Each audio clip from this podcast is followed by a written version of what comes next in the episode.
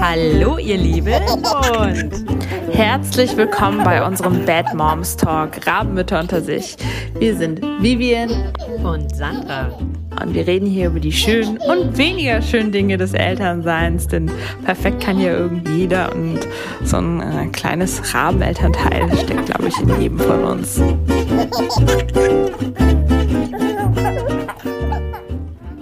Heute reden wir über das anstrengendste Trimester, nämlich das dritte Trimester, was nach dem eher schönen zweiten Trimester kommt. Also zumindest war das bei mir so.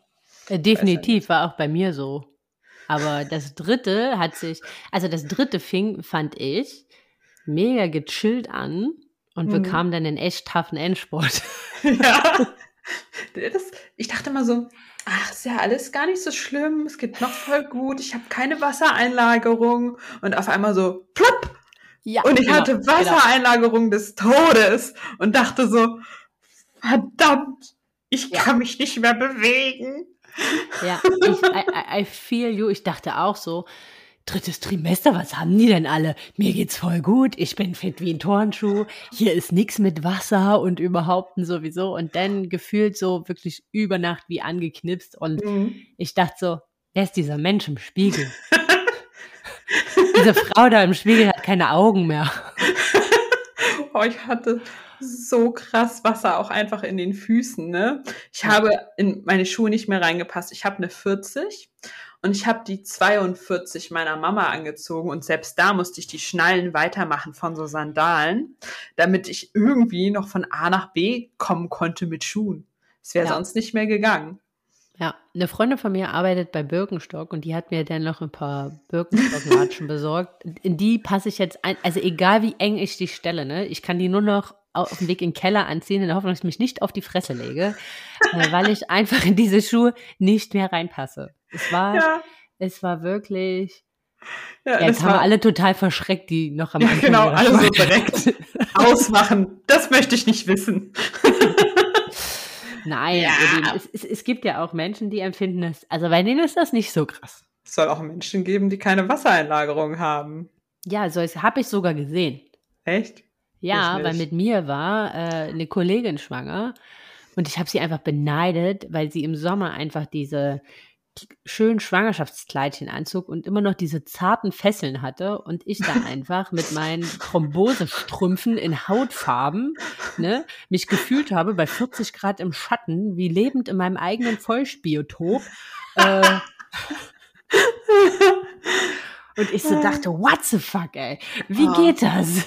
Es war bei mir nichts anderes. Ich habe so die letzten drei, vier Wochen habe ich nur noch damit verbracht, meine Füße aus kaltem Wasser hochzulegen, wegen den Wassereinlagerungen, um sie dann nochmal wieder ins Wasser einzutauchen, um sie kurz abzukühlen, um sie dann wieder hochzulegen.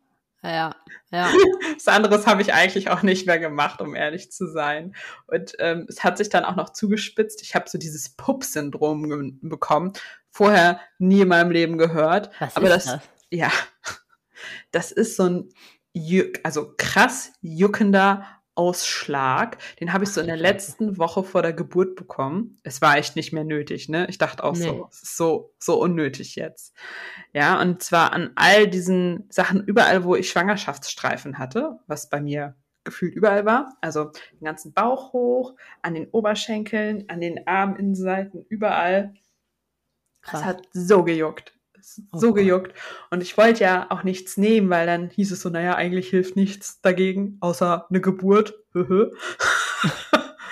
Man kann vielleicht ein bisschen Cetirizin nehmen, aber das ist auch so ein bisschen schwierig, weil das nicht so richtig erprobt ist. Und kann man zwar machen, ja. aber hm, wollte ich dann auch nicht, weil ich so dachte, ey, jetzt eine Woche noch, das werde ich ja wohl irgendwie überleben. Also ich habe es überlebt. Es war zum Glück nach der Geburt dann auch schnell weg, aber das war auch ein Mist, ne? Auf jeden Fall, das glaube ich, äh, das glaube ich gerne.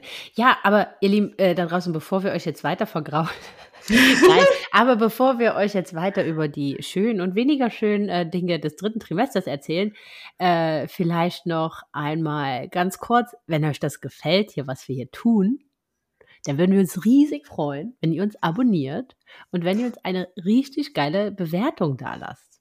Genau. Einfach äh, bei Apple Apple Podcast. Podcast. Genau. Also ihr könnt den Podcast auch weiter auf jedem anderen Kanal hören, aber es wäre einfach cool, wenn ihr die Bewertung dort lassen würdet. Wäre sehr nett, danke. Ja, wenn, ihr, wenn ja. ihr schon dabei seid, könnt ihr auch nochmal auf Instagram vorbeischauen. Sandra Franzke und an Vivian. genau. Beides, wie man spricht in der Theorie. Ja.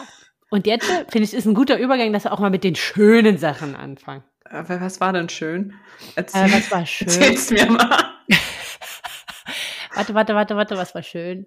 Also ich habe es schön, weil ich habe es tatsächlich im dritten Trimester gemacht, das Babybauch-Shooting. Das habe ich echt als Oh. schön in Erinnerung, weil das so ein irgendwie so was Besonderes. Ich habe zwar wirklich bis zu dem Moment, als die Kamera das erste Mal knipste, meine Thrombosesocken angelassen, damit ich überhaupt in meine Schuhe passe. Aber, aber das war von der Sache, fand ich echt schön. Und diese steigende Vorfreude. In, in welcher Woche hast du denn das Babybauch-Shooting gemacht? In der 32. In der zwei- Das ist eine gute Woche, glaube ich. Weil viele haben da nämlich noch nicht so krass viel Wassereinlagerung. Ja, Äh, und, und, und die Geburt ist auch noch nicht so kurz bevorstehend, äh, dass man Angst haben muss, vom Shooting direkt ins Krankenhaus zu fahren. ja, aber der Bauch ist schon richtig gut sichtbar. Genau. Ja. Ja, ich, ich hatte es ein bisschen später gemacht und ich muss auch sagen, ich habe das irgendwie nur so halb gemacht und im Nachhinein denke ich mir, hätte ich mal mehr machen sollen. Das ist witzig, weil ich das sage, so als in Anführungsstrichen Influencerin, dass ich finde, dass ich nicht genug Fotos gemacht habe. Aber es Fun ist so. also, Aber wo wir gerade bei Fun Fact sind, ihr ja. habt ja gesagt, ihr wisst so wenig über uns. Dann erzählen wir vielleicht mal in dieser Folge, wir haben uns jetzt überlegt, dass wir uns jetzt in je, dass wir euch jetzt in jeder Folge, irgendwann in der Folge, immer etwas zu uns erzählen, weil das haben wir am Anfang tatsächlich versäumt. Fair point. Der war wirklich, äh, ja, ist Ja. so. Und deswegen haben wir jetzt gedacht, verteilen wir das. Und heute Mhm. erzählen wir euch, wo denn unsere Babybauch-Shootings stattgefunden haben, in der Stadt nämlich, in der wir leben. Ja, also mein Shooting war in der Fischbecker Heide und das ist südlich von Hamburg, wo ich ja auch wohne, schön im Speckgürtel. Ja, voll gut. Klingt gut. Ja, war auch schön. Also die Heide hat zwar nicht geblüht, aber egal. Ja, gut, das kann man jetzt auch manchmal ein bisschen schlecht timen, ne? ja gut, das wusste ich schon vorher. Die Heide blüht, glaube ich, August, September. Hm. Und da Hm. war die Kleine dann ja schon auf der Welt. Aber ja, Gott. War Ja, aber trotzdem ich finde immer, ich finde immer, das ist ja, manchmal malt man sich das immer alles so und wenn dann halt das so ein bisschen anders ist, ist es ja trotzdem auch schön, ne? Also, wir hatten zum ja, Beispiel einen bewölkten Tag. Das ist für ähm, Bilder obwohl es gar nicht schlecht. War, aber es war eigentlich echt äh, cool. Nee, wir haben tatsächlich ähm, uns für so ein sehr urbanes Shooting in mhm. Köln Oh, krass. in unserer Wahlheimat Köln. Wir kommen nicht aus Köln, aber sind hier dann final hängen geblieben. Ähm, nach diversen Stationen quer durch ganz Deutschland. Ähm, und haben das wirklich in der Stadt gemacht. Also sowohl in der Mhm. Südstadt als auch ähm, noch in der Altstadt. Und am alten Industriehafen. Also haben so wirklich ähm, das volle Spektrum mitgenommen. Und natürlich der Klassiker am Rhein mit Domblick. Wurde die oft angesprochen? Wie? So bei den während des Fotos? Shootings? Ja. Nö, wir hatten ja nur eine. Nö, eigentlich nicht. Also so. da im. Ich stelle mir Das das so haben- vor, wenn man so mitten in der Stadt immer so fotografiert, dann sind ja immer so Menschen so, ach, schön. Nö, Ein das ging also eher, eher so. Also man muss ja jetzt sagen, ich meine, das wird ja ähnlich wie in Köln sein, äh, wie in, wie in Hamburg sein. Köln hat jetzt natürlich auch eine Menge Influencer. Das heißt, dass hier irgendwelche Menschen permanent irgendwo stehen, völlig overtuned und viel zu sehr zurechtgemacht und diesem ganzen, äh, dieser ganzen Inszenierung gar nicht entsprechend und dann da irgendwie von links nach rechts hüpfen, ist jetzt hier keine Seltenheit, dass man das Ach. sieht. ja, dann. Geil. Schön. Du musst halt sagen, deswegen ist das jetzt gar nicht äh, so krass ins Gewicht gefallen. Und da im Hafen Mhm. waren wir ja alleine. Das war wirklich alter Industriehafen. Ähm, ja, also die in der Innenstadt, klar, da waren dann so ein paar Leute, aber da drehen die Leute sich mal rum und gucken, aber eigentlich angesprochen. Jetzt unbedingt äh, niemand, nee. Das ist doch gut. Ist ja, Ja. sonst auch immer mal irgendwie unangenehm. Aber ich finde es eigentlich sehr schön, weil das dritte Trimester ist ja auch das Trimester, wo man endgültig nicht mehr sagen kann, dass man keinen Bauch mehr hat. Weil spätestens dann ist man schwanger. Und ich habe immer mich so mega schwer getan, weil ich dachte immer so, nein, ich bin ja noch nicht hochschwanger. So, auch so zwei Wochen vor der Geburt, nee, hochschwanger bin ich ja noch nicht. So. ich hatte immer so, ich immer so das Gefühl hatte, ich war noch nicht schwanger genug. So. Mm, Aber ähm, äh, rückblickend hätte man doch schon ab der, weiß ich nicht, ab der 30. Woche redet man eigentlich schon von hochschwanger. Ich weiß es gar nicht mehr. Ja, aber mich hat das auch so aufgeregt. Ich weiß nicht, wie es dir ging, aber ähm, mich hat auch so aufgeregt, dass dann auch so mit dem Moment, wo du dann halt wirklich so fortgeschrittenen Bauch, ne, Mhm. dass alle einen so, oh, so in Watte gepackt, ne? Also, wir haben ja damals noch im vierten Stock äh, ohne Fahrstuhl gewohnt, äh, in der Dachgeschosswohnung und es war ein ultra heißer Sommer. Und ich Mhm. weiß noch, dass mein Schwiegerpapa meinte so, ja, die Sandra, wie machten die das mit den Treppen? Da habe ich gesagt, ja, ich wohne jetzt im Keller. Ne?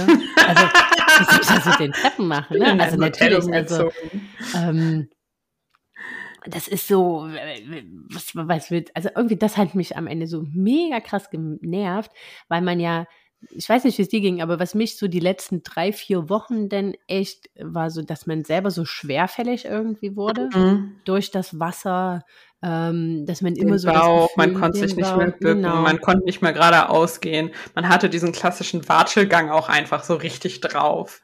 Ja, Ja. also das ging jetzt bei mir sogar noch, ne? Und ich habe mich sogar eigentlich auch Nee, bei mir nicht. gefühlt. Aber was mich genervt hat, waren so diese, diese Kindsbewegungen, die taten auch einfach irgendwann einfach weh. Ne? Ja, Du konntest halt nicht mehr pennen, weil jedes Mal, wenn du dachtest so, den Kampf heute gewinne ich, ich schlafe auf der linken Seite. Ja, das mache ich. Ich gewinne diesen Kampf.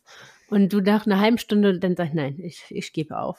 Ich gebe einfach auf. Ich lege mich wieder dahin, wo ich voll die Rückenschmerzen habe und keine Ahnung was. Ne? Also das fand ich nachher so zäh. ja. Ich habe aber auch nur noch in so einer einzigen verkrampften Pose gelegen nachts, weil es die einzige war, in dem es irgendwie erträglich war.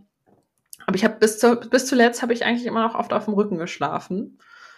Äh, obwohl man das ja, weiß ich nicht, nicht soll. Oder viele es auch nicht mehr können, weiß ich nicht. Aber Ja. ich fand, auf dem Rücken ging es immer noch. Aber ich muss auch sagen, dass meine Kleine recht ruhig war. Also ja, es gab schon mal heftige Bauchtritte und ähm, das tat auch weh. Aber wenn ich das mit anderen verglichen habe, was für eine Party in deren Bäuchen stattgefunden hat, war mein Kind extrem geschillt. Ja, also ich muss ganz ehrlich sagen, sie hat so, also sie war, ja, sie hat so krasse Bewegungen einfach gemacht und ist so lange darin ausgeharrt. Ich habe immer gesagt, ey, was macht ihr darin? Yoga oder was? Weil das war wirklich so ein ewig in dieser Position verharrt. Und du dachtest so, die kommt gleich durch die Bauchdecke raus.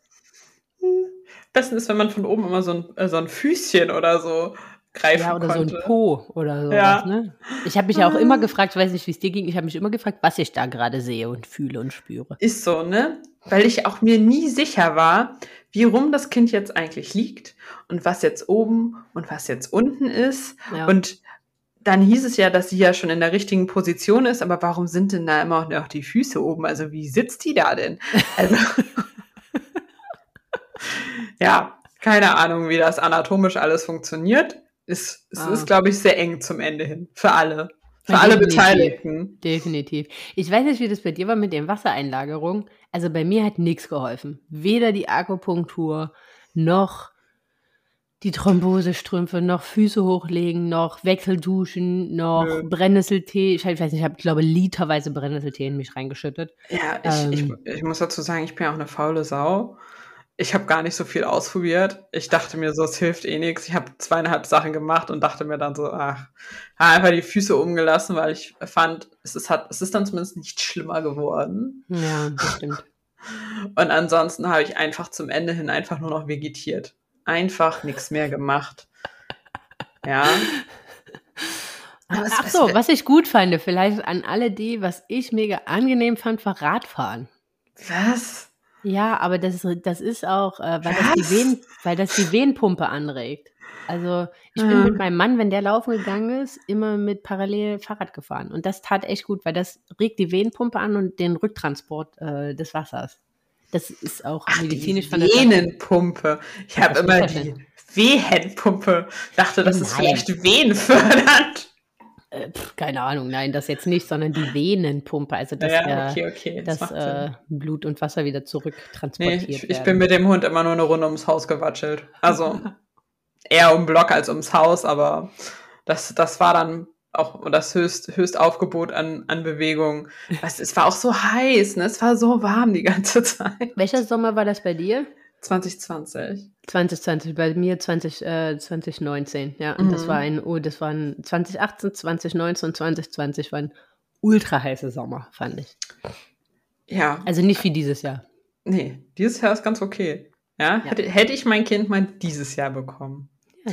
Aber trotzdem alles noch unter Corona, von daher konnte man ja sowieso nicht viel machen. Obwohl ich muss sagen, ich war ein paar Mal dann im Freibad und habe da so ein bisschen vor mich hingedümpelt und fand das sehr entspannt, weil einem das Gewicht dann ja so kurz ein bisschen Oh, abgenommen worden ist. Ja, man darf man- nur nicht wieder aus dem Wasser kommen. Ja, nein, dann fühlt man sich noch schwerer als vorher. Abgesehen davon, dass ich auch zu geizig war, mir noch einen extra Schwangerschafts ähm, Badeanzug zu kaufen oder Bikini oder was. Also Bikinis habe ich gar nicht, ich habe nur Badeanzüge.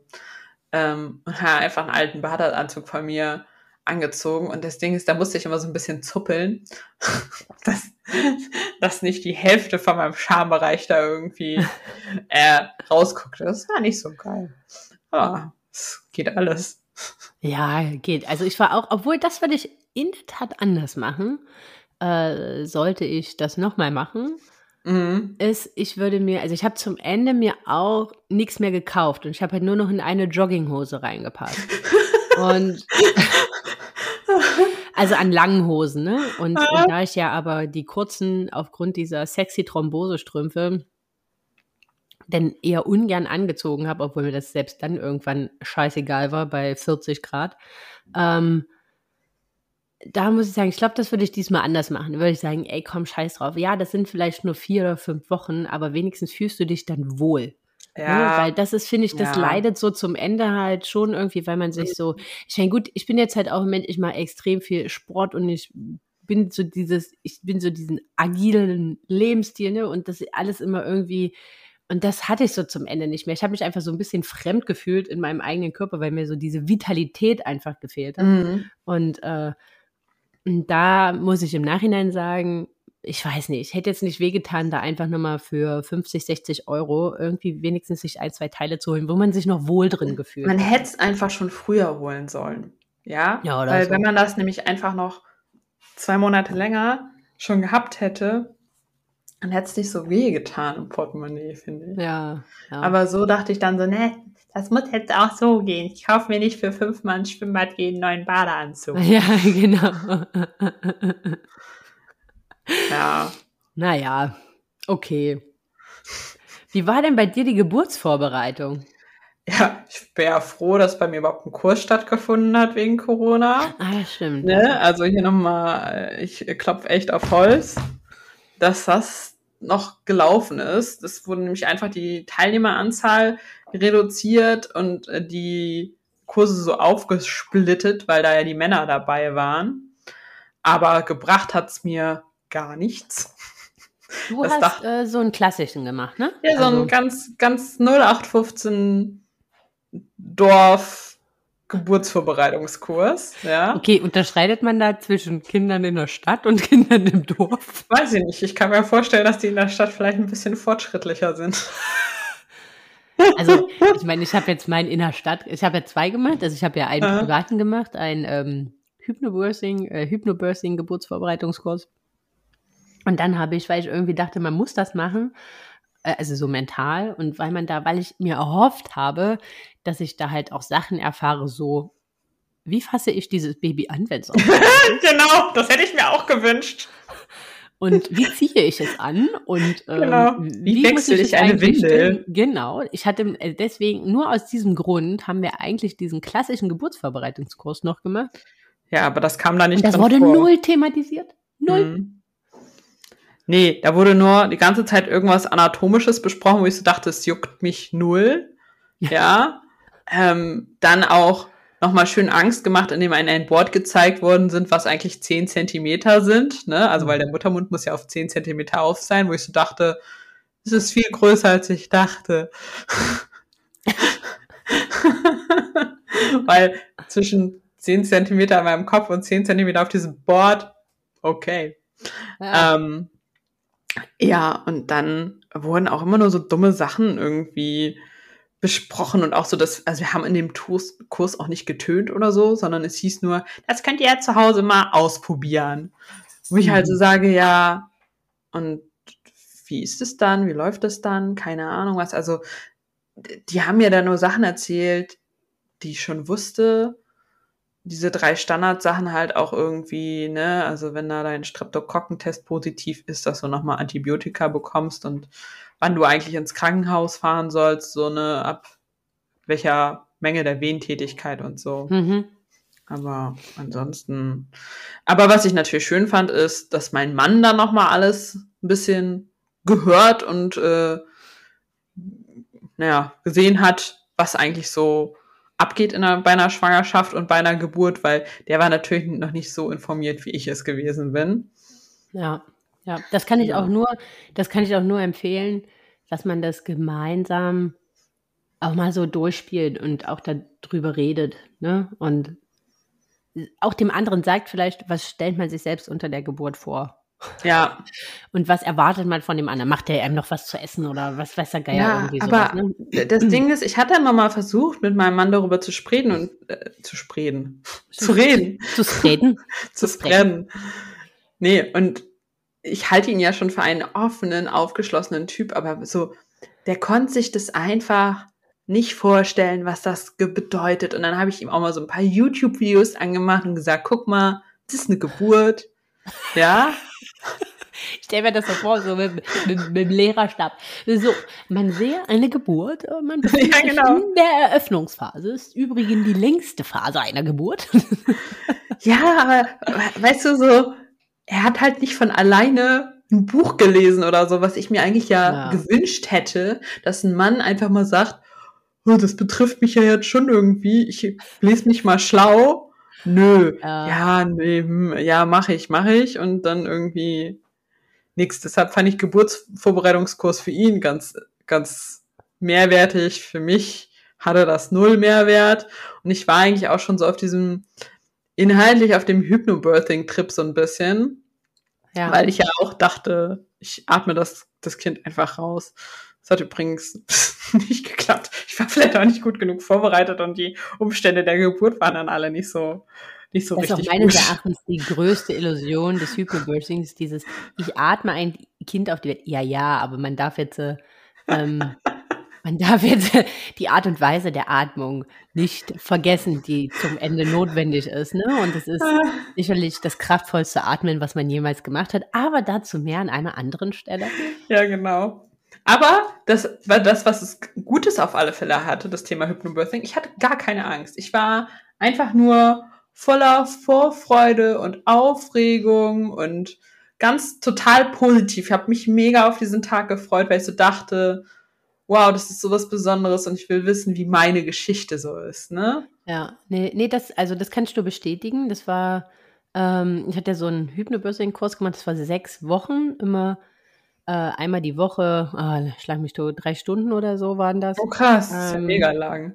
Ähm, war auch, also ich habe mich damit super vorbereitet gefühlt. Im Nachhinein habe ich so das für mich mitgenommen, was für mich gepasst hat. In Summe war es mir ein Stück weit zu spirituell und ähm, aber einfach, es hat den Effekt gehabt, dass ich so null Angst hatte. Und das war auch so das Witzige, als ich dann in diesem normalen Geburtsvorbereitungskurs mhm. war, weil der ja recht zum Ende war. Ähm, daher habe ich mich so ein bisschen gefühlt wie so eine Außerirdische, weil alle so, man wurde so am Anfang gefragt, ja was sind denn deine Gedanken so auf die Geburt und alle so Dampf, Angst, Angst, Angst, Schmerz, ne? Und ich saß dann da mit in meinem inneren Yin Yang und meinte so, ich freue mich, mein Baby endlich kennenzulernen. und ne, hab mich so so voll so, ja, ich verstehe gar nicht, was wollen die denn hier alle, ne? Ähm, Nee, Angst habe ich eigentlich so gar keine. Ich freue mich eigentlich nur, äh, mein Kind kennenzulernen und so zu wissen, wie sieht die so aus und äh, Ja. ist das so, dieses, diesen, diese, dieses finale Geburt, also damit so diese Schwangerschaft abzuschließen und abzurunden. Mhm, das war genau. so das Einzige ähm, eigentlich, wo, wo Angst vor der Geburt hatte ich gar nicht. Aber ich glaube, das lag auch echt ähm, an der Vorbereitung. Ja, das kann echt gut sein. Aber ich, also, ich weiß halt auch, ich bin total gespannt, wie es mir mit so einer zweiten Schwangerschaft geht. Weil jetzt weiß man ja, was auf einen zukommt. Und ob ich da immer noch angstfrei dem entgegenblicken kann. Ja. Hm, mal gucken. Äh, ja, ich weiß, was du meinst. Ich weiß, was, also ich meine, ich hatte jetzt so eine, eine mega komplikationsfreie und schöne Geburt. Nichtsdestotrotz sind halt so gewisse Körperempfindungen, wie man sie im Hypnobirthing nennt, dann Hm. vielleicht doch anders gewesen, als ich sie in meinen Visualisierungen schon mal vorgespürt hatte. Ja, aber am Ende, ich finde auch so rückblickend, die Geburt, das ist ein Tag. Ein Tag in deinem Leben. So schlimm kann es doch gar nicht sein, oder? ja, und also was ich sagen muss, also ich meine, gut, jetzt sind wir eigentlich schon voll äh, fast Schon in der Geburt, ne? Es ist, ich finde ja noch nicht mal die Geburt als solche, weil ich finde so das, was es anspruchsvoll macht, waren bei mir anderthalb Stunden, ne? Mhm. Das davor, so diese Eröffnungsphase, also muss ich jetzt sagen, ja mei, also das kriegt man jetzt hin, ne? Das ist jetzt, äh, aber gut, das ist, äh, lasst uns das vielleicht Das ist sehr individuell, würde ich gerade mal sagen. Ja, denke ich auch, denke ich auch. Aber was ist denn, du hast deine Tochter auch im Krankenhaus bekommen, ne? Ja, also hast du ich, über Hausgeburt oder Geburtshaus oder Ja. sowas nachgedacht? ich habe da länger drüber nachgedacht. Also Hausgeburt war bei mir eigentlich direkt raus, weil, also A, hätte man sich dann schon gefühlt vor der Schwangerschaft eine Hebamme suchen müssen. Mit 14. Ja, genau. Mit 14 hätte man sich schon anmelden müssen. Hey, du, ich hätte in zehn Jahren gerne ein Kind. Ja. Äh, geht das? Ähm, nee, da gibt es, glaube ich, in, in dem Landkreis, wo ich wohne, eine Hebamme, die das irgendwie macht. Und ich weiß, also, Ja.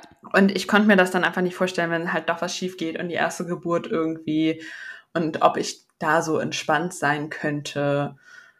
Hm. Geburtshaus hätte ich gerne gemacht, aber die Geburtshäuser bei mir in der Gegend sind alle ein bisschen weiter weg, wo ich dann halt Sorgen hatte, dass man da nicht mehr hinkommt. Und das Krankenhaus, in den ich das letztendlich gegangen bin, hat so ganz toll geworben mit 1 zu 1 Betreuung unter der Geburt und ein bisschen alternativ und ganz sanfte Einleitung, falls man das braucht und so.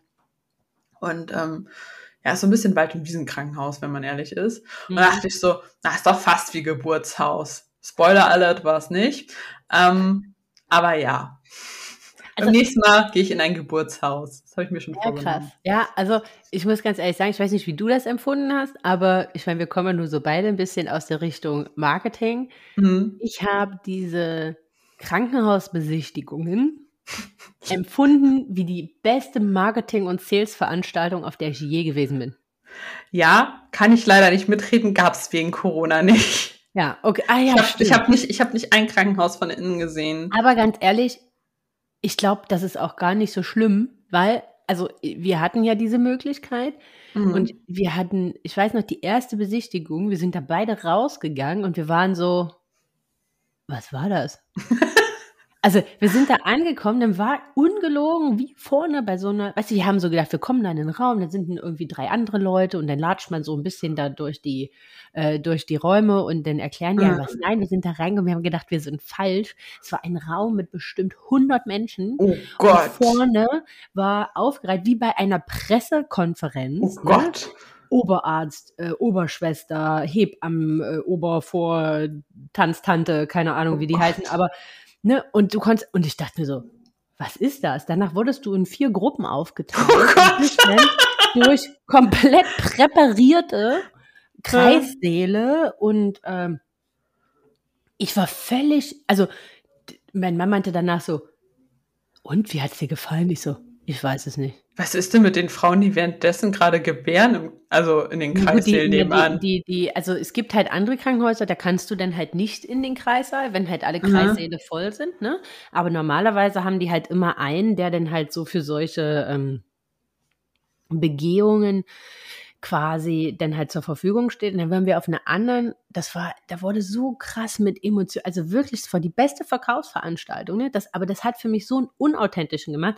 Ich bin am Ende in ein Krankenhaus gegangen, wo sich einfach die Hebamme aufs Kreisbett gesetzt hat, sagt hat, das, was du siehst, das kriegst du auch. so, ne? Und hat einfach so ein paar Fragen beantwortet und, und gut war. Das war irgendwie natürlich, das war authentisch, weißt du, das war halt nicht mhm. so eine, äh, so eine gestellte Veranstaltung. Geburtshaus hatte ich auch überlegt, aber wollte mein Mann irgendwie nicht. Also ich mhm. hätte es von der Sache halt gern gemacht, aber der hatte so irgendwie dieses, ja, und wenn denn was ist, dann mit dem Krankenwagen und dann verliert man so viel Zeit und keine Ahnung. Ähm, also ich muss ganz ehrlich sagen, rückwirkend, ähm, nein, aber wie immer gesagt, wenn wir ein zweites Kind bekommen und es würden alle medizinischen Indikatoren mhm. grünes Licht geben, würde ich definitiv zu Hause ein Kind bekommen. Oh krass. Ja, das finde ich mutig, aber schön. Weil ich bei der Geburt auch wieder zu, zu weit vor, aber so viel vielleicht äh, gespoilert. Erst ab dem Moment, als ich nicht mehr zu Hause war, mhm. fing ich an, aus dem Gleichgewicht zu kommen. Und deswegen habe ich gesagt, ich glaube, ja. das ist das Entspannte auch danach zu Hause bleiben das, zu können und alle Menschen, die ich brauche, so um mich direkt rum zu haben und so in meiner heimlichen Umgebung zu sein. Das, ähm, das glaube ich nochmal einen ganz besonderen Zauber. Das Ding ist, ich weiß es halt nicht, weil ich zu Hause nie Wehen hatte. Deshalb, aber vielleicht das dritte Kind in, für eine Hausgeburt. Das nächste erstmal Geburtshaus. Schritt für Schritt. Ähm, sag mal, hast du einen Geburtsplan geschrieben? Das habe ich nämlich überall auf Instagram gesehen, dass man doch bitte dezidiert drei Seiten lang niederschreiben soll, was man sich vorstellt und was auf gar keinen Fall ah. geht. Und meine erste Emotion dazu war, auf gar keinen Fall, weil dann hassen mich doch alle. Ähm, also ich habe mich damit auch intensiver auseinandergesetzt, einfach mhm. weil es ja Teil auch des Hypnobirthings ist. Und dann habe ich diesen Geburtsplan gelesen und hatte genau denselben Gedanken wie du und dachte so, Ey, ganz ehrlich, wenn ich damit ins Krankenhaus komme, dann schicken die mich einfach wieder nach Hause und sagen, das ist ja gut, Sie haben ja eine medizinische Ausbildung und Hebamme sind Sie auch, also können Sie das ja alleine machen. ja, also, ich, ich, ich, ich weiß nicht, aber ich habe das Gefühl, vielleicht in manchen Krankenhäusern wird das vielleicht sehr positiv aufgenommen, aber ich habe halt auch Angst, dass in anderen, die sagen so, was wollen Sie hier damit? Was soll das? Also meine Erfahrung ist, und also ich habe eigentlich mittlerweile zum Thema Geburtsplan eine sehr, sehr, eine sehr, sehr klare mhm. Meinung. Ich finde es wichtig, dass man sich mit dem, was unter der Geburt passiert, auseinandersetzt, mit dem, was mhm. in den mhm. jeweiligen Phasen passiert und was man dort meint zu möchten und was halt nicht. Ich finde es mhm. wichtig, sich darüber damit auseinanderzusetzen, was eine PDA für Folgen hat, ob ich das mhm. möchte, ob ich das nicht möchte, welche Art von Schmerzmittel ich nutzen möchte, dass auch die Partner damit involviert sind mit ja, in diesem, in diesem das Prozess. Das ist, glaube ich, das Wichtigste. Ne? Aber meine ganz ehrliche Meinung ist, ein Geburtsplan macht man für sich. Den macht mhm. man nicht für irgendjemand anders, weil rein allein die Vorstellung, ich weiß nicht, ähm, wie es bei dir war, aber ich hatte einen Geburtsplan, ich habe den zum Vorgespräch mitgenommen ähm, da da habe ich ihn einfach nur genutzt, um mit der Hebamme dort vor Ort einfach durchzugehen, was ich möchte. Ganz ehrlich, hat die mhm. nirgendwo hingeschrieben. Also ich glaube, das hat die auch einfach nur gemacht, um mir ein nettes Gefühl zu geben. Immerhin. Und, ja, und in der, unter der Geburt hat er gar keine Sau Zeit für. Also, ich meine, man muss sich ja mal vor Augen führen, dass so eine Hebamme zum Teil vier bis sechs Geburten parallel betreut. Und dann komme ich da ja. an und sage so, ja, ich habe jetzt hier noch sechs Seiten niedergeschrieben, wie ich mir das Ganze hier vorstelle. Wäre jetzt nett, wenn Sie das alle lesen würden. Äh. Ja, weil, weil, weiß ich nicht. Also ich meine, so paar Hard Facts, sicher. Aber mhm. so dezidiert, klein, klein, ist, glaube ich, schwierig. Aber der Partner sollte das kennen. Da bin ja. ich komplett konform mit dir. Das habe ich nämlich auch nicht gut genug vorbereitet am Ende, weil ähm, ich habe das meinem Mann sicher mal gesagt, aber es wäre besser gewesen, wenn ich das mal niedergeschrieben hätte, weil dann hätte er was in der Hand gehabt und hätte halt auch wirklich mich in dem Moment, als ich unter der Geburt war, verteidigen können in irgendeiner Form und sagen genau. können, nö, wir machen das jetzt so oder so. Aber er wusste es ja gar nicht und der war dann halt auch überfordert und dann lief es ja, halt also irgendwie so. Ich finde, man sollte sich einen Ort für die Geburt aussuchen, wo man, dem man Vertrauen schenkt und einfach mhm. mal da so reingehen, dass die Menschen, auf die man da trifft, erstmal nur das Beste für einen selbst und für das Kind wollen. Ja, das finde ich halt so schwierig, so dass, woher willst du das im Vorhinein wissen? Woher willst du wissen? Das ein, das ein, ich finde, das ist so ein Bauchgefühlsthema. Ja, und irgendwo, ja. also, ne, also in so einem Geburtsplan steht ja teilweise drin, ähm, ja, ich möchte denn nicht, dass, äh, keine Ahnung, keine Saugglockengeburt oder keine oder irgend sowas. Nur wenn am Ende ne, die Endphase der Geburt, das die einzige Möglichkeit ist, um das Kind auf die Welt zu holen. So, ja, dann ist doch egal, was du da hingeschrieben hast. So. Dann ist es so, weißt du, und das ist halt was, was ich irgendwie, also ich finde, es gibt so ein paar Sachen, klar, die, die kann man da reinschreiben. Ich möchte nicht von vornherein einen Wehenzugang haben und sowas. Ne? Das, das finde ich alles mhm. völlig d'accord, aber äh, von der Sache ist das was, meiner Meinung, was man für sich macht. Man sollte sich einen Ort suchen, wo man den Menschen erstmal von Grund auf vertraut. Der Partner sollte da voll involviert sein, sollte wissen, was man möchte, was man nicht möchte, dass er, wenn man selbst nicht mehr dazu in der Lage ist, einfach mental und, oder körperlich, dass der dann halt einfach agieren kann und äh, im eigenen Namen sprechen kann. Und ja, also das finde ich, dafür ist ein Geburtsplan da. Ja, das denke ich auch. Das hilft dann auf alle Fälle. Aber wie war denn das bei dir? Ich hatte ja schon gesagt, ich hatte zu Hause eigentlich quasi keine Wehen. Ähm, ich hatte zwar immer mal wieder gedacht, sind dies Wehen, sind das Wehen? Spoiler Alert, es waren alles keine Wehen. ich hatte dann an einem Tag, äh, ich weiß nicht, drei, vier Tage nach ET schon, hatte ich dann mal für ein paar Stunden Wehen. Und dann war ich im Krankenhaus, weil ich da schon jeden zweiten Tag zum Krankenhaus latschen musste, weil ich ja, wie schon gesagt, über ET war. Und dann waren die Wehen auch wieder weg. Da haben die Angst bekommen, dass es vielleicht doch zu ernst wird. Und dann war es das. Dann hatte ich erst wieder Wehen, als ich eingeleitet worden bin. Ähm, ich hatte in der Tat gar keine, also oder ich habe es nicht als das wahrgenommen, gar keine Vorbereitung Senk- oder Übungswehen. Von daher mhm. war das wirklich auch immer so, ich hatte auch immer Angst, so wie im Film, dass mir irgendwo die Fruchtblase platzt. Also, dass ich noch mal so im Rewe einkaufen bin und dann auf einmal platzt und ich, ich stehe da in meiner riesigen Pfütze und denke so, ja. Hallo. Hi. Ich gehe dann jetzt ins Krankenhaus. Keine Ahnung, wer das wegmacht. Tschüss. ja, ja, so in der Art. Ne? Das war ja so voll meine Horrorvorstellung, dass ich das mhm. irgendwo, deswegen habe ich echt so, so rund um den ET und nach den ET, weil ich war auch ähm, drüber, hatte ich echt schon mal so Angst, noch irgendwo hinzugehen, so mich weiter wegzubewegen, weil ich so dachte, boah, wenn das denn losgeht, ne?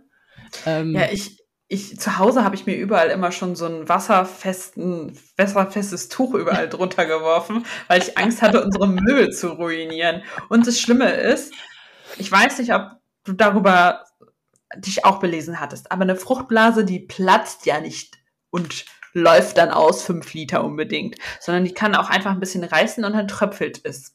Und es war ja warm und wie schon gesagt, man ist ja, man besteht nur noch aus Feuchtbiotop irgendwie. Ja. Und ich dachte ganz oft so, ist das jetzt Fruchtwasser? Laufe ich gerade aus? Oder bin ich einfach nur sehr feucht?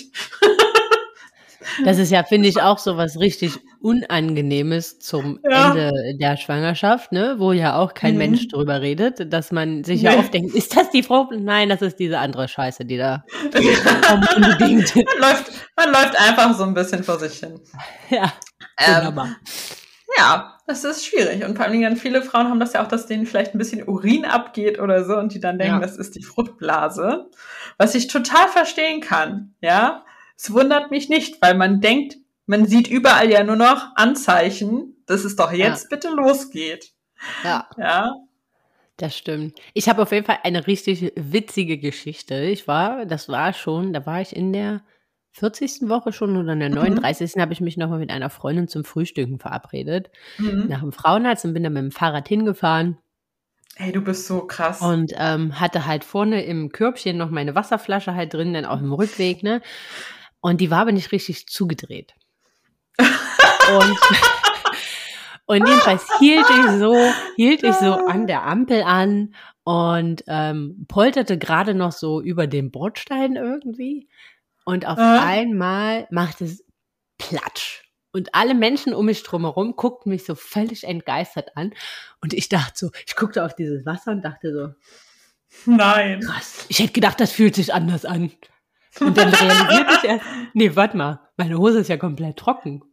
Das war, das war meine, einfach nur um eine kleine halber Liter Wasserflasche, die da runtergeklatscht ist. Aber es war so geil, wie mich so alle Menschen um mich drumherum so völlig so, oh mein Gott. Geil. Richtig gut. Ja, nee, aber da dachte ich mir so, krass, das ist ein halber Liter. Man hat anderthalb Liter Fruchtwasser. Das wäre schon eine ganze Menge Wasser, wenn das so kommen würde. Ja, das wäre auch übertrieben viel. Aber wusstest du, dass auch wenn die Fruchtblase reißt, ne, trotzdem Mhm. weiterhin das Fruchtwasser produziert wird? Ja, das Nee. wird immer fröhlich weiter nachproduziert. Deshalb tropft es dann auch die Kind ganze ja- Zeit weiter. Ja, sonst wäre das Kind ja plötzlich auf dem Trocknen. Das geht ja nicht. richtig, richtig. Ja, krass, Ja. ne? Ah, der Körper schon. Es ist alles ein Wunder. Wunderwerk. So, und teilweise in Afrika laufen die Frauen auch gerne mal mit drei Wochen lang mit einer bereits geplatzten Fruchtblase, äh, Fruchtblase durch die Gegend. Okay. Also, äh, das ist doof wegen Infektion und bla bla bla, sollte man nicht machen. Aber ähm, es geht danach noch weiter. Man muss da nicht zwangsläufig direkt ein Kind kriegen, zwei Minuten später. Ja, nee, muss man. Also man muss dann auch normalerweise kann man auch dann erstmal noch gechillt bleiben. Man muss nicht sofort äh, Highspeed ins Krankenhaus düsen. Ne? Also Nee. wenn so 24 Stunden danach nichts einem es gut geht und keine und das Fruchtwasser Ja. nicht grün ist oder irgendwie sowas, Genau. ähm, dann kann man auch noch zu Hause ganz entspannt abwarten, äh, ob denn da die Wehen von alleine starten. Aber Würde ich auch die wenigsten Geburten starten in der Tat mit einer geplatzten Fruchtblase. Ich glaube 20 Prozent oder irgendwie Mhm. sowas waren das, wo die Fruchtblase vor den ersten Wehen platzt. Richtig. Nicht so viel, Ne, verhältnismäßig. ne. Aber bei mir war das auch nicht der Fall. Bei mir ist die unter der Geburt irgendwann. Bei mir haben sie sie dann auch auf, auf, aufgestochen, weil sie sich nach außen gewölbt hat. Ah ja, gut. Dann kann man das mal machen. Als ich meinen Mann anschrie, hol eine Hebamme, da ist irgendwas komisch. Geil. Ja, das ist, äh, das ist ihre Fruchtblase. Ah ja, warum kommt die im Ganzen raus? Gibt sogar Geburten, wo das so ist, wo, die, wo die, Ja, das Kind die- in der Fruchtblase Ja. gebären. Ja. Ganz selten. Aber das ist ja dann, dann gebärst ja wie ein Ballon, wie eine, Was- wie eine Ja, genau. Du gebärst dann einen, einen Wasserballon. Ich glaube auch nicht, dass es einfacher ist. Nee, kann ich mir jetzt irgendwie auch nicht vorstellen. Klingt nur nach mehr Volumen als nach weniger. ist so. Klingt nur, nur schmerzhafter, nicht besser. Definitiv, definitiv. Ah, ja, ach nee. Aber das war auf jeden Fall was, Ja. was mich so die letzten Wochen echt äh, umtrieben hat. Und ich habe immer so auch. gehofft, dass dieses Wasser und diese ganzen Begleiterscheinungen, weil ich hatte ja auch äh, so ultra krasse Schmerzen in den Händen und taube Finger, weil man Mhm. immer dachte, dass das ähm, Karpaltunnelsyndrom war, was Ja, aber am Ende gar genau. nicht war, sondern äh, was ganz anderes. Und ich habe so gehofft, dass das so direkt nach der Geburt weg ist. Vielleicht auch kleiner Spoiler, es dauert ein paar Tage, bis das Wasser weg ist. Aber ich, ich finde, das war doch recht zackig. Also auch diese Symphysenschmerzen und so. Ich hatte ja auch so Symphyse zum Ende hin. Ich hatte solche Rückenschmerzen. Ja, es gab auch keine Position mehr, die nicht in irgendeiner Form doch schmerzhaft war, wenn ich mich Ja. hingelegt habe. Und das war doch so schnell alles weg. Ja, das war so eine Erleichterung. Ich war so glücklich und dankbar, meinen Körper wieder für mich zu haben. Ist mir gar nicht mehr aufgefallen, wie krass das einfach ist, einen Körper Ja. sich mit einem anderen Menschen zu teilen. Ja. Das ist mir da dann erst wieder richtig bewusst geworden. Ich finde, man war auch so emotional, so immer zwischen, man könnte heulen vor dieser ganzen Scheiße, man will nicht mehr und das tut alles weh und das ist so schwerfällig und es kann doch jetzt endlich vorbei sein und zwischen Genau. Hat er so dankbar dafür, was wir Ja, ja, leben genau. dürfen. Ja, aber man ist ja eh, man ist doch emotional auch nicht ganz, also Also man ist gibt ja vielleicht emotional. Frauen, die können es das anders zügeln oder die können das regulieren, aber ich konnte das nicht. Ich aber Alter, ich Ja. weiß nicht, haben wir schon mal darüber gesprochen, was wir so für Streits hatten? nein. Alter, Nein. also haben wir nicht? Nee. Okay, dann erzähle ich noch eine kleine Geschichte, die unter uns bleiben muss. Und das ist jetzt nur exklusiv für alle Leute, die einen Podcast hören, weil ich das nicht auf Instagram erzählen würde. ähm, wir hatten einen Streit und es war an Muttertag. Und eventuell war ich sehr sauer, dass ich kein Muttertagsgeschenk bekommen habe, obwohl ich noch schwanger war, weil ich das irgendwie mir gewünscht hätte, wenigstens ein Blümchen oder ein Zettelchen, irgendwas, eine kleine Aufmerksamkeit. Und dann war dieser Frühstückstisch nicht mal irgendwie ordentlich gedeckt und ich war so sauer und dann meinte ich schon so, ich habe keinen Hunger mehr. Und dann hat Matthias ernsthaft mein Brötchen gegessen und dann war ich so sauer, ne, dass ich ein Brötchen nach ihm geworfen habe und schreiend die Tür hinter mir. Also ich habe einfach nur geschrien, ich habe nichts gesagt, also ich habe einfach nur geschrien, die Tür hinter mir zugeworfen habe und die Treppe einfach hochgestampft bin. Und seitdem hat er mich liebevoll Vivi Rex genannt. T-Rex. Und ich möchte sagen, rückblickend war das eine sehr starke Überreaktion von mir. Aber in dem Moment hat sich das komplett gerechtfertigt angefühlt, komplett auszurasten. Ja. ja. Ja, also ich weiß nicht, wie das bei dir war, aber bei mir war das so, ich hatte diesen, ähm, äh, wie nennt man das, dass man alles noch machen will? Warte mal, wie fällt äh, ja, Nestbautrieb. Mhm. Nest, ja, also das auch. war bei mir sehr ausgeprägt. Wir sind ja noch nicht vor nach, also wir sind ja noch nicht vor der Geburt in eine größere Wohnung gezogen, sondern sind ja erstmal in unserer Wohnung geblieben. Aber nichtsdestotrotz mhm. wollte ich es natürlich so schön wie möglich mhm. äh, diesen genau, machen, was ja totaler Bullshit ist, weil die sehen ja sowieso nichts. Also ob da neu gestrichen war oder nicht, haben wir nicht unbedingt gesehen. Ähm, auf jeden Fall weiß ich noch, dass ich mit meiner riesen Murmel da oben stand, ne? Und ich sagte, wir müssen ja noch streichen. Das geht nicht. Und noch unbedingt neue Flurmöbel und alles brauchte weil das so eine Ecke war in der Wohnung, die mich immer gestört hat. Mhm. Und diese, die wollte ich alle noch perfekt wissen, ne? Und ja. dann halt auch irgendwie noch äh, dann relativ zum Ende, denn da halt im Dachgeschoss wirklich nur in Schlübbi und BH, ne? Diese ganzen Kommoden selber zusammenbaute. Geil. einfach, das muss jetzt fertig werden, wenn das Kind morgen kommt. ja, das war bei mir nicht so groß anders, ja.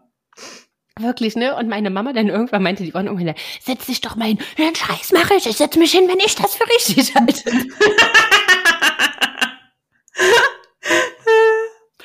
ich wollte das einfach fertig haben, ne? Was irgendwie zum Ziel hatte, dass ich es die letzten fünf Wochen vehement abgestaubt habe. Weil es einfach alles schon da stand. Ne? Das Bettzeug habe ich dann selbst das Bettlaken und das, äh, das ähm, das äh, hier, sag schon, das Mulltuch, was ich mhm. in den mhm. Kopfbereich gelegt habe, habe ich noch dreimal vorher gewaschen, weil ich mir dann so dachte, das liegt da schon seit fünf Wochen. Das ist ja vielleicht doch eingestaubt. Wir waschen es nochmal. Ich wasche es einfach nochmal. Ne? Aber ich brauchte das irgendwie für mich, dass das alles so fertig da perfekt steht. War. Ne? Ja, ich auch. So ich habe hab jeden Body gebügelt. Ja. Ich bügel nie. Ich bügel nie. Aber ich habe, bevor dieses Baby gekommen ist, habe ich jeden Body gebügelt und in die Kommode getan, weil ich so dachte, das ist wichtig. Ja. Ja. Ich ja, bügel jetzt also, übrigens keine Babyklamotten, falls sich das jemand fragt. Ich habe das nur einmal gemacht. Ich habe das nur ein einziges Mal gemacht. Ja, also es ist echt, ich finde so, das dritte Trimester ist so, ist für alle Menschen anspruchsvoll. Für die Partner, weil man sich so völlig am Rad dreht. Für einen selbst, weil man so echt körperlich an seine Grenzen stößt. Und mhm. einfach, ja. Ja, für das Baby ist sicher auch anstrengend.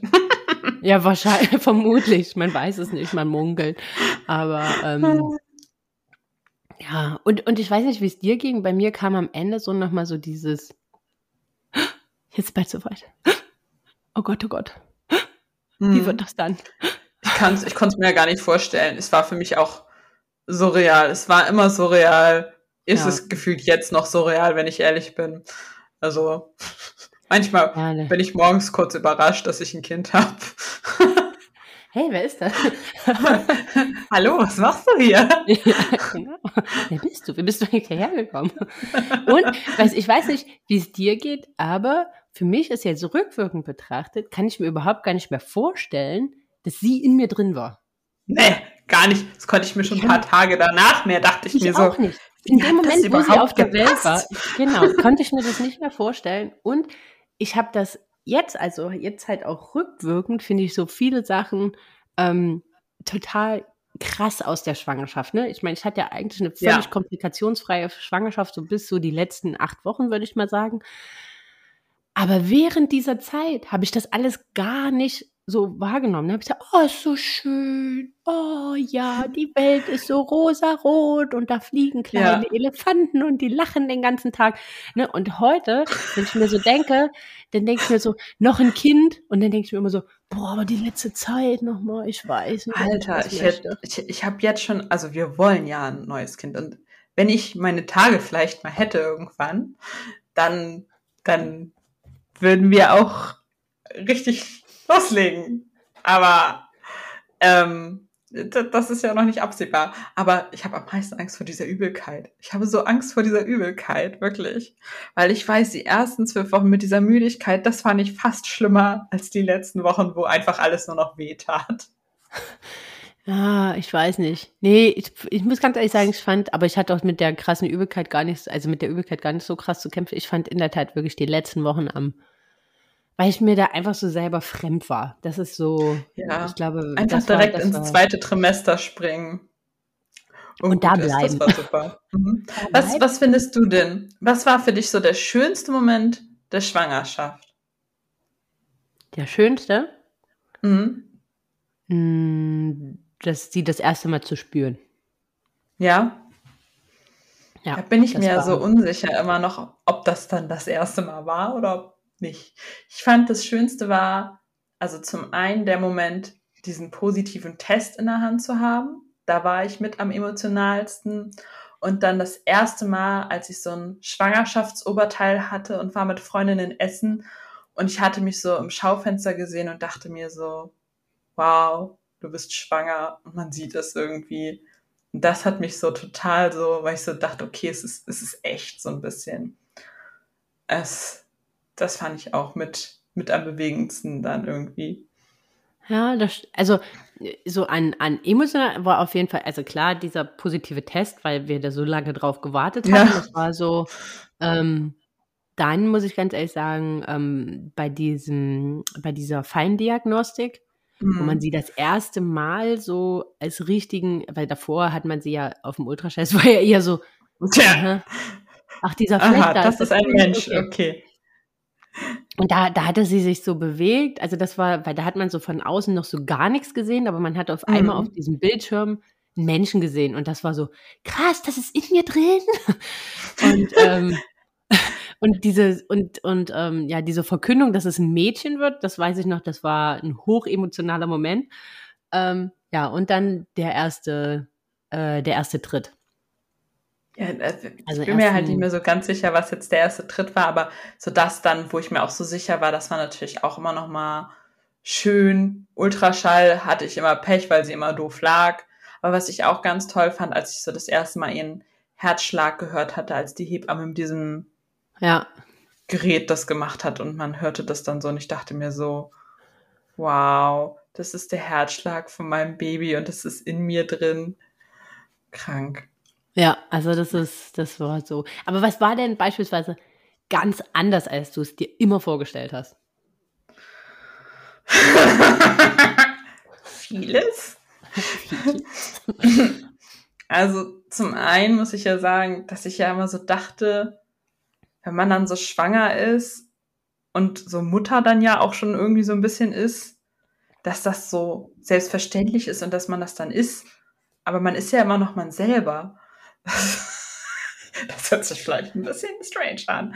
Aber ich fand das trotzdem ganz komisch, dass man, man, man ist ja noch die gleiche Person wie vorher. Es ändert sich ja eigentlich nichts. Es kommt ja nur was dazu.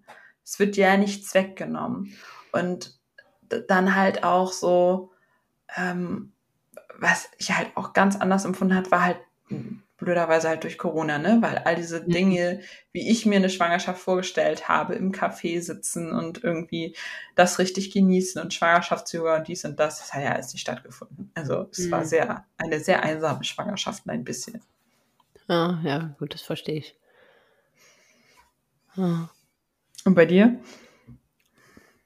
Ähm, bei mir war, ich habe immer wahrscheinlich so aus Filmen und ähm, Serien. Ich habe immer so suggeriert bekommen, dass Schwangere so sich so ununterbrochen super sexy finden und ununterbrochen Bock auf Sex hätten. nicht. Ja, nicht. Also, vor allem zum Ende hin dachte ich mir so, ich will das nicht. Oh Gott, das war das Schlimmste. Ich weiß nicht, also wir da jetzt in der nächsten Folge, wenn wir über die Geburt reden wollen, über Dinge, die man versucht hat, um die Geburt einzuleiten. Oh ja, das passt da, glaube ich, ganz gut dazu. Ja, ähm, aber wenn mir noch einmal jemand sagt, Sex hilft, den schlage ich dann einfach. Ja. Ja, das ähm, auf jeden Fall. Und ähm, was noch? Ja, dieses ähm, Gefühl, ich habe immer gedacht, man fühlt sich schon so ultra krass als Mama auch in der Schwangerschaft. Ja, dachte ich auch.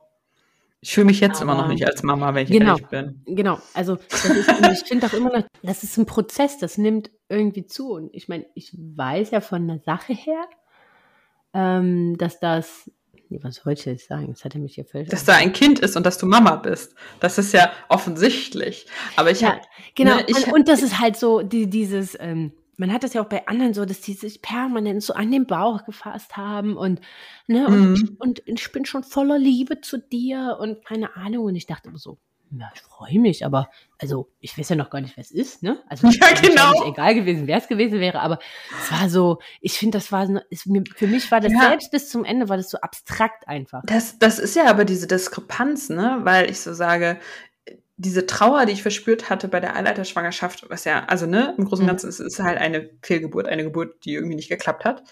Ähm, und ich war so traurig, aber das Ding ist, es war ja nicht nur diese Person, die da entstanden wäre, was meine Trauer ausgelöst hat, sondern halt auch meine, meine Erwartungshaltung, ja, die da ja auch zerstört worden ist, weil ich dachte, ich bin schwanger, ich bekomme ein Kind. Das hat ja. nicht funktioniert. Ja, und ähm, äh, was ich mir vorgestellt habe, bla bla bla, das ist ja auch alles kaputt gegangen. Und diese Unbeschwertheit ist einem genommen worden. Es ist ja nicht nur die Person, weil zu der, muss ich sagen, hat das, also da greife ich jetzt auch wieder ein bisschen vor, aber dieses, diese unfassbare Liebe, die auch Frauen auch nach der Geburt spüren, das hat halt der eine mehr und der andere weniger. Und ja. für mich war das super abstrakt. Für ja, mich war es so, WTF. Ja. Ja, ja, aber ja. Da, da, können wir, glaube ich, bei der Folge von der Geburt ja. äh, drüber reden. Richtig aber, schön nochmal drüber reden, wie ja. es dann so war, als man dieses kleine Wesen angeguckt hatte. Aber ja. Hattest du, hattest du Vorsätze für die Schwangerschaft? Ja, und ich habe sie alle nicht eingehalten. Ja, ich wollte, ich wollte ein Tagebuch machen und Fotos machen und keine Ahnung was. Und ich habe davon die Hälfte nicht geschafft und dieses Schwangerschaftstagebuch. Erst habe ich mich nicht getraut, was reinzuschreiben, weil ich Angst hatte, wieder eine Fehlgeburt zu haben. Und dann hatte ich diese Angst immer noch, aber habe es irgendwie dann mal vier Wochen gemacht und dann halt wieder sein lassen, weil ich auch nicht wusste, es hat sich ja nichts verändert, so, ne? Weil ja. ich dachte auch so, man ist so lange schwanger, es geht so lange. Ja, es dauert Ewigkeiten, du bist schwanger und schwanger und schwanger und schwanger und hast ständig so, ich darf dies nicht essen, ich darf jenes nicht essen, ich darf das nicht heben, bla bla bla bla bla. Es dauert ja. so lange alles. Das stimmt. Das stimmt. Rückwirkend dann nicht mehr, aber in dem Moment nee, fühlt sich das manchmal nicht. lange an. Wobei ich jeden. Morgen, wenn ich meinen, also ne, so am Wochenende so ein Ei esse, das innen noch so ein bisschen weich ist, denke ich mir so, so geil, dass ich nicht schwanger bin. ja, ich habe auch zu meinem Mann gesagt, äh, erster nach der Wunsch, was willst du essen? Bring mir Mettbrötchen mit. ja, ja, in der Tat. Ja. Nee, ich habe mir irgendwie immer vorgenommen, dass ich so ähm, ultra krass auf meine Ernährung achte. und dann nachher irgendwann, wir sind ja auch noch extrem viel gereist und auf Reisen haben wir das ja immer alles noch nicht mhm. so eingenommen. Und irgendwie war ich dann da so voll in diesem Kreislauf drin und dachte mir dann so, ach, scheiß drauf. Malle ist nur einmal im Jahr. Nein, also irgendwann habe ich mich dann auch wieder gefangen, aber ähm, muss ganz ehrlich sagen, das habe ich mir, da habe ich, habe ich immer gedacht und mir vorgenommen, dass ich da displinierter bin. Aber ja, war ich nicht. War ich nee. Nicht. Äh, alleine dadurch diese ersten zwölf Wochen mit dieser Übelkeit und dieser Müdigkeit, da konnte ich gar nichts äh, irgendwie einhalten. Da bin ich teilweise am Frühstück wieder ins Bett gegangen. was, was, willst du da für Vorsätze einhalten? Das stimmt, denke ich dir. Äh, da gebe ich dir recht. Aber in Summe muss ich ganz ehrlich sagen, auch wenn die letzten Wochen tough waren, äh, habe ich die Schwangerschaft als eine sehr schöne Zeit äh, ja, wahrgenommen. Als einen ganz, ganz tollen äh, Lebensabschnitt und ähm, wo ich auch unsagbar dankbar bin, dass ich das so erleben durfte, muss ja. ich ganz ehrlich sagen. Auch so Komplikationen. So was Besonderes auch einfach, ne? Weil so eine, so eine Schwangerschaft ist immer individuell und mit jedem Kind hast du sie genau einmal so, wie sie ist. Und ja. ich finde es so schön, auch darüber zu reden, weil ich mir so denke, das ist so was Besonderes und das hat man irgendwie gemacht und geschafft und das ist geiler als jeder Luxusurlaub oder Bungee-Jumping-Sprung oder keine Ahnung was. Und das auch gepackt zu haben einfach, ja neun Monate, eigentlich sind es ja zehn, dieses Kind in sich getragen zu haben. Ja. Und ähm, das ist einfach Wahnsinn, Wahnsinn. Ja, das, äh, da gebe ich dir, gebe ich dir vollkommen recht. Und da kann auch jeder stolz drauf sein. Und ich muss auch rückwirkend sagen, weil du, weil wir es gerade hatten mit diesen, das kann sich alles ganz schön hinziehen, umso mehr ziehe ich den Hut vor all den Frauen, die halt wirklich irgendwie echt krasse Beschwerden hatten und irgendwie liegen mussten ja, oder ja, ähm, weiß ja, oder ne? irgendwas haben, wo ich so sage, Mädels, ganz ehrlich, ihr, ihr seid noch krasser als alle anderen, dass, ihr, dass ihr das dann halt auch noch mental dann halt so ja. ähm, durchstehen, durchstehen, ja, ne? das durchzustehen, das ist so krass. Ja, also da soll mir noch mal einer sagen, Frauen sind das schwächere Geschlecht. Never ever, wer sich das ausgedacht hat, ja. sorry. Ja. ja. Jeder, der ein Kind geboren hat, weiß, dass, dass warum Frauen das kriegen und warum Männer so. keine Kinder bekommen. Und man ja. kann diesen Männerschnupfen danach nur umso weniger ernst nehmen. Frauen, Frauen sind halt Superhelden und das ist mir auch nach der Schwangerschaft und der ah. Geburt nochmal intensiver klar geworden, dass was für krasse Wesen Mütter einfach sind. Ja, und das ist auch ganz egal, ob mit Kaiserschnitt oder einer normalen Geburt oder ob man übertragen hat oder ob das Kind früher gekommen ist, ist so krank, was man da alles durchmacht und schafft und genau. macht. Das ist einfach, hat die heftigste Anerkennung verdient. Überhaupt. Definitiv. Und das sind schöne abschließende Worte, finde ich. Ja, finde ich auch. Ich ja. freue mich auf die nächste Folge. Ich auch. da verraten wir wieder was über uns. Ja. Und über die Geburt. Okay, dann bis zum nächsten Mal. Ja, dann bis zum nächsten Mal, ihr Lieben. Tschüss. Tschüss.